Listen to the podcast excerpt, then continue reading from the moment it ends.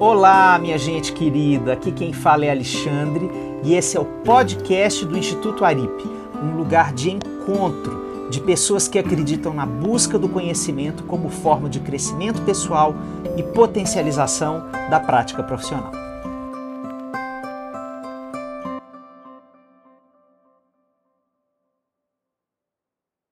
E no episódio de hoje, Alexandre Coimbra Amaral e Daniela Leal fazem uma conversa muito interessante a respeito de casamento. Confiram a seguir. Eu quero contar para vocês que isso aqui é um encontro do tipo de encontro que eu adoro, porque é um privilégio poder dividir a vida com a Dani e a profissão e algumas horas da nossa profissão juntos. Nós somos um casal que atende casais, nós somos um casal que dá aula junto, nós somos um casal que cria filhos junto, um casal que já se recasou muitas vezes. Eu já casei com muitas Danis e ela já casou com muitos Xandes. Então, o nosso papo hoje é para casais. Eu quero conversar com você que tem um casamento que se pretende longevo. Ou até um casamento que já passou pelos seus altos e baixos e que você está, nesse momento, vivendo algum tipo de crise né, em que eu quero conversar com a Dani para absorver um pouco dessa beleza que ela tem e do lado de dentro ela é ainda mais bonita do que do lado de fora, se isso é possível. E do lado de dentro tem um coração que pulsa e um cérebro que pensa e faz conexões incríveis no atendimento às pessoas. Eu queria começar dizendo uma coisa bem radical, assim, para a gente começar a, a, já, já com o tipo de olhar que eu quero propor para esse tema, que é o seguinte: não existe nenhum casamento de 10 anos, de 15 anos, de 20 anos. Né? Eu acho que se você tem uma parceria tão longeva, é porque já existiram vários casamentos né, dentro dessa parceria. Então, eu acho que, que essa é uma forma bem radical da gente falar do quanto essa ideia é, norteia o nosso olhar sobre, sobre o casamento que atravessa o tempo, que atravessa os diferentes momentos do ciclo de vida da família, né, as transformações de um e de outro, as chegadas de mais gentes que vêm compor essa família junto com o casal. Então, acho que esse é um bom jeito da gente começar a conversar. Que coisa boa, porque não é não é mesmo, e, e, isso quebra com essa noção do até que a morte o separe, que é uma noção que vem em decréscimo, já tem pelo menos uns 50 anos que a gente tem a separação como um grande fenômeno na cultura brasileira, pelo menos, e é, durante a longevidade, que agora não é mais compulsória, né? Eu não fico casado com uma pessoa porque é o meu destino estar casado com ela até o final da minha vida. Então, essa longevidade compulsória, ela se alicerça em outras coisas. E ela se alicerça, sobretudo, nessa capacidade que nós temos de nos reconhecermos, nos reapresentarmos. Na sua escuta, Dani, aos casais que você atende, você sente que os momentos em que eles pedem terapia têm a ver com esses entraves, nessas formas novas de se apresentarem um ao outro? Eu acho que sim. Eu acho que muitas vezes eles vêm, é, inclusive, para entender que vai precisar acontecer um processo. Porque eu sinto que muitas vezes, é, quando os casais vão em busca de apoio, né, em busca de uma terapia de casal, às vezes eles ainda estão lutando contra um pedido que é da ordem do impossível, que é o pedido de um para o outro, ou dos dois, um para o outro, de que eles voltem dois passos para o lugar que aquele casamento já habitou antes. Então, eu acho que muitas vezes ainda, ainda chega na terapia de casal esse pedido que é eu preciso reencontrar a pessoa por quem eu me apaixonei, ou a pessoa que eu que eu criei né, nas minhas ilusões românticas, de amor romântico, é, para esse casamento continuar acontecendo daqui para frente. Essa pessoa tinha um compromisso comigo, de que era isso que a gente ia viver juntos e não é isso mais que a gente tem vivido. Às vezes isso acontece depois que chega um filho, Às vezes isso acontece depois que um dos dois passa por uma transformação de identidade mais profunda, ainda mais nesses tempos que a gente está vivendo de, de processos extremamente acelerados de transformação, com, a, com essa pós-modernidade que nos joga em experiências de, de conhecer novos mundos dentro desse mundo, novos grupos que a gente nunca tinha acessado. As pessoas que se abrem para essas experiências, elas às vezes se veem se transformando em uma velocidade vertiginosa, que às vezes o parceiro ou a parceira não consegue acompanhar. Então, assim, ela não pensava essas coisas, ela não tinha essas ideias feministas, ela não tinha. A gente não tinha essas ideias sobre criar um filho dessa forma e agora essa outra pessoa com quem eu divido a vida tá vindo cheia de, de coisas que eu não fui criado assim, ela não foi criada assim, né? De onde está vindo tudo isso que invade a nossa relação e que me afasta da pessoa que eu imaginava que eu tinha do meu lado. Quando essa descoberta acontece, eu fico, eu fico sempre com muita compaixão, sabe?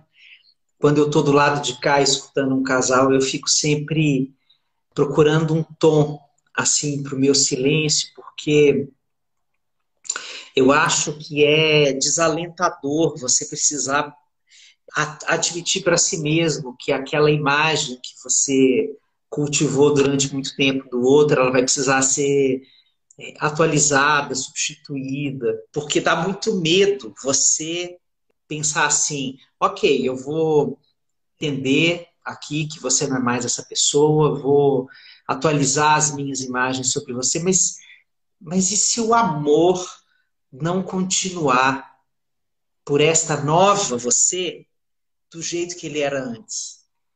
Como é que eu vou ficar se essa sua transformação provocar em mim uma perda de conexão com você? Eu acho que os dois sentem isso. Na hora que essa mudança acontece, dá muito medo de perder aquele encaixe que virou a grande foto no dia do casamento, como uma metáfora de, uma, de um encontro muito pleno e que parecia eterno, né? Então, dá muito medo passar por essa travessia de adaptação a quem o outro é, agora, quem o outro se transformou. Porque realmente não tem garantia se o amor vai ficar no mesmo lugar, se a admiração vai ficar no mesmo lugar, se os valores do casal vão conseguir se reajustar para construir uma ética que sobreviva a essas mudanças e que acompanhe essas novas pessoas. Né? Então eu, eu, eu sempre me compadeço muito desse momento, porque eu acho que é um momento que as pessoas precisam de um abraço também, sabe? Não é aquele tom assim, ó, você precisa se acostumar, ela não é mais essa pessoa, eu acho que o tono é esse. Às vezes eu, eu vejo pouca delicadeza na percepção da dificuldade do que isso representa para todas as pessoas. Até porque é, eu acho que isso que você trouxe dessa forma tão. é uma das dimensões do medo. Eu acho que é um dos medos que faz parte do processo de transformação dentro do casal, mas eu acho que tem um outro medo que vem ali na sombra desse olhar para a transformação do outro, que é o medo do que que aquilo traz de pergunta nova sobre mim mesmo. A transformação do outro, ela me tira da minha zona de conforto com relação ao meu caminho de crescimento. Então, quer dizer, quando estávamos os dois aqui, estava tudo funcionando e você vai para lá e você diz que ali você aprendeu mais, você se sente maior e você sente que você está aprendendo e você sente que você está. E existe um convite nesse passo que o parceiro ou a parceira dá, que também nos, nos pede uma escolha. Né? Eu aceito esse convite ou não? Eu aceito me fazer essas perguntas que você está se fazendo ou não? É, isso para mim é, é muito ameaçador. Isso faz com que eu me sinta desidentificado de mim mesmo quão apegado eu tô a alguns aspectos da minha identidade para é, me permitir entrar nesse circuito de transformação que o casamento está me convidando. Isso é muito pessoal, né? Tem a ver com a história de cada um. Para alguns de nós, a mudança é um convite, para alguns de nós a mudança é uma ameaça, desorganiza aquilo que nos ajudava a lidar com a, com a vida e com os desafios do dia a dia. Então, eu acho que a dinâmica dessa dança em cada casal é muito única, né? Eu acho que o momento de readaptar é um momento de uma dança descompassada, né? Não é uma não é uma dança muito bem dançada nessa hora, porque você você pega a pessoa para dançar e dizer assim, ok, vem comigo, vamos refazer o nosso casamento.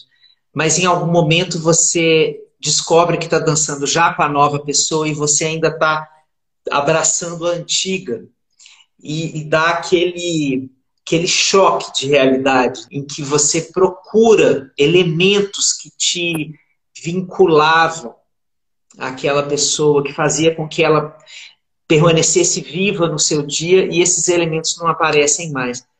É certo que a gente está falando aqui, gente, de transformações que às vezes não são tão radicais, às vezes são transformações sutis, mas que de igual maneira exigem um processo muito adaptação e de, e de olhar transformado dos dois lados. Por exemplo, no grupo de homens, amor, a gente sempre tem histórias de homens que estão vivendo o desemprego. E pela primeira vez, eles estão se vendo no momento em que não são os provedores é, financeiros. E estão vivendo, por exemplo, na pele a invisibilidade do trabalho doméstico. E aí é, eles, eles percebem que esse momento é um momento de transição do relacionamento. Tem muito medo de serem vistos como pessoas capazes pelo fato de não estarem provendo economicamente o casal, disso ser uma erosão da relação, um risco para erodir a relação.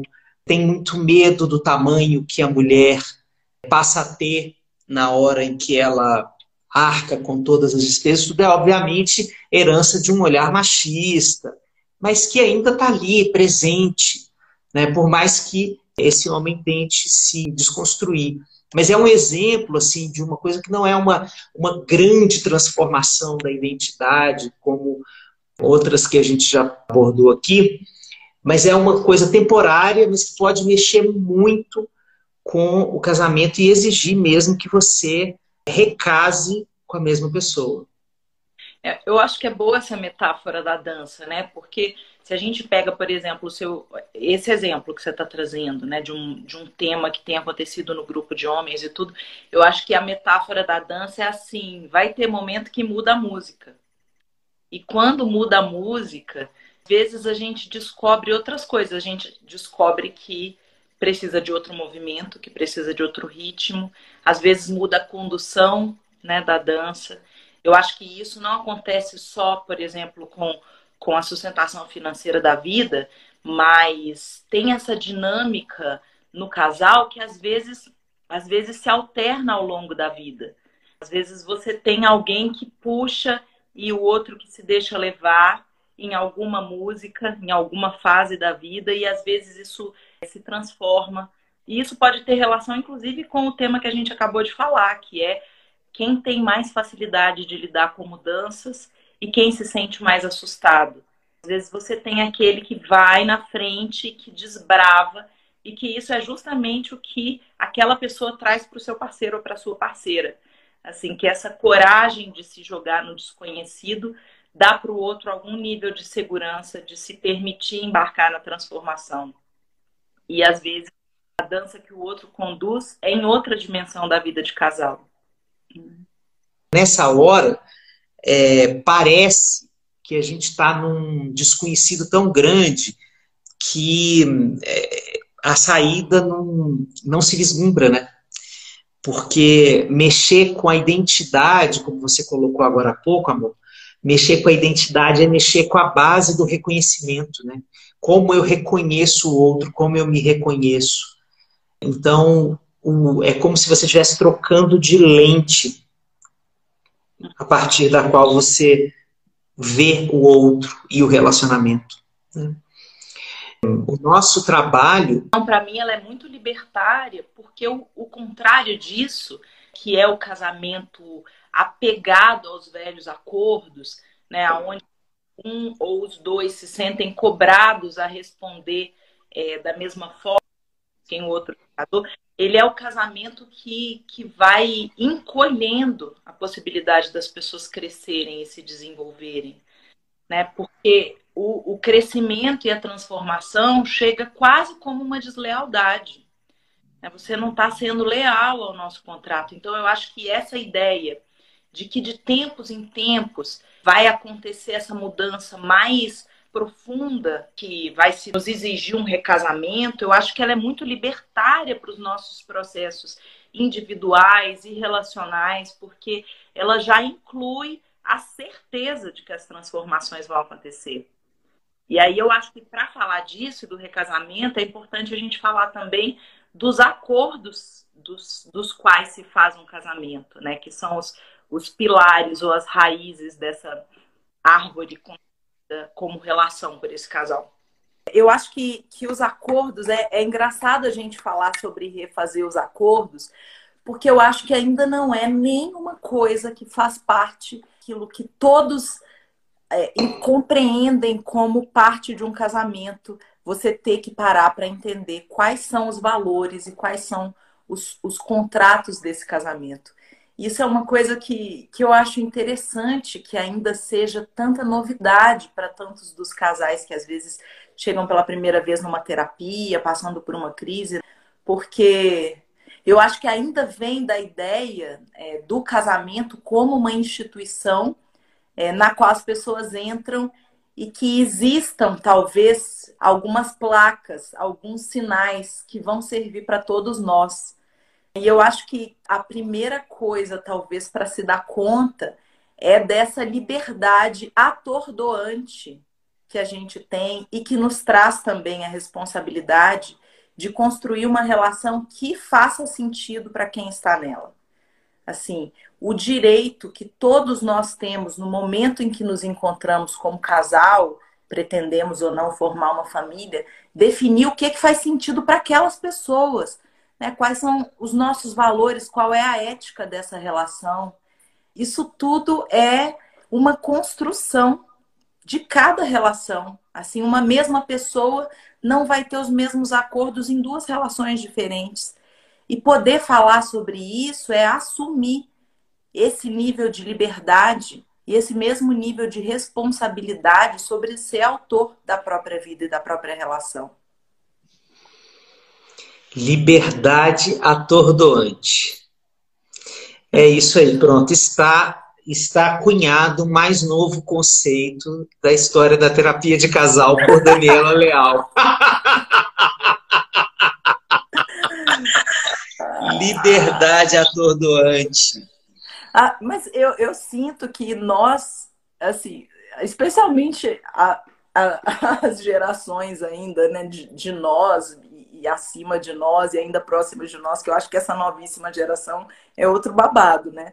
Mas assim, que vivemos essa educação tão escolarizada, onde a gente se experimenta tão pouco nas nossas liberdades, eu acho que a maioria das pessoas se atordoa quando se vê em uma situação de vasta liberdade, né? sem, sem parâmetros pré-definidos pelo outro. E eu acho que o, o casamento, a parentalidade, né, as nossas relações da nossa vida, elas são todas pautadas por esse nível da liberdade que a gente pode escolher não assumir. A gente pode fazer de conta que ela não existe, que a gente precisa corresponder a expectativas XYZ. Mas eu acho que quando a gente assume essa liberdade, a gente pega a caneta da própria história, né? É, dar saltos dentro da relação. Inclusive, assumindo a possibilidade de que cada um desses recasamentos traz de volta a pauta de quais são os novos acordos desse casamento, que vão servir para essas pessoas transformadas pelas experiências dos últimos anos, ou da mudança de ciclo de vida, ou de quaisquer transformações que convidem o casal para esse, esse novo lugar. Fernando Pessoa diz assim, ó. Vivo sempre no presente. O futuro não o conheço. O passado já não tenho. Pesa-me um como a possibilidade de tudo, o outro como a realidade de nada. Não tenho esperança nem saudades. Conhecendo o que tem sido a minha vida até hoje, tantas vezes, em tanto o contrário do que eu desejara, que posso, que posso presumir da minha vida de amanhã, senão que será o que não presumo, o que não quero, o que me acontece de fora, através da minha vontade. Não tenho nada no meu passado que relembre com o desejo inútil de o repetir. Nunca fui senão um vestígio e um simulacro de mim. O meu passado é tudo quanto não consegui ser. Nem as sensações de momentos idos me são saudosas. O que se sente exige o momento. Passado este, há um virar de página e a história continua. Livros do Desassossego, Fernando Pessoa. Eu escolhi esse pedaço para continuar conversando com ecos de Fernando Pessoa, porque eu achei que tem a ver com a nossa conversa, né?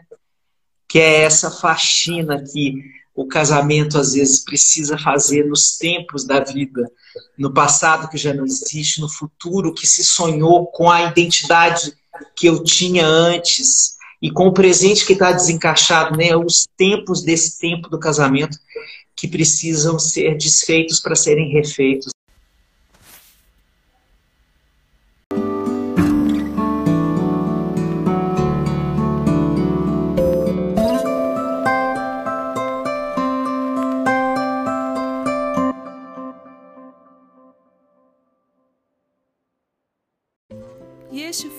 Primeiro episódio do podcast do Instituto Aripe. Continue com a gente e até a próxima!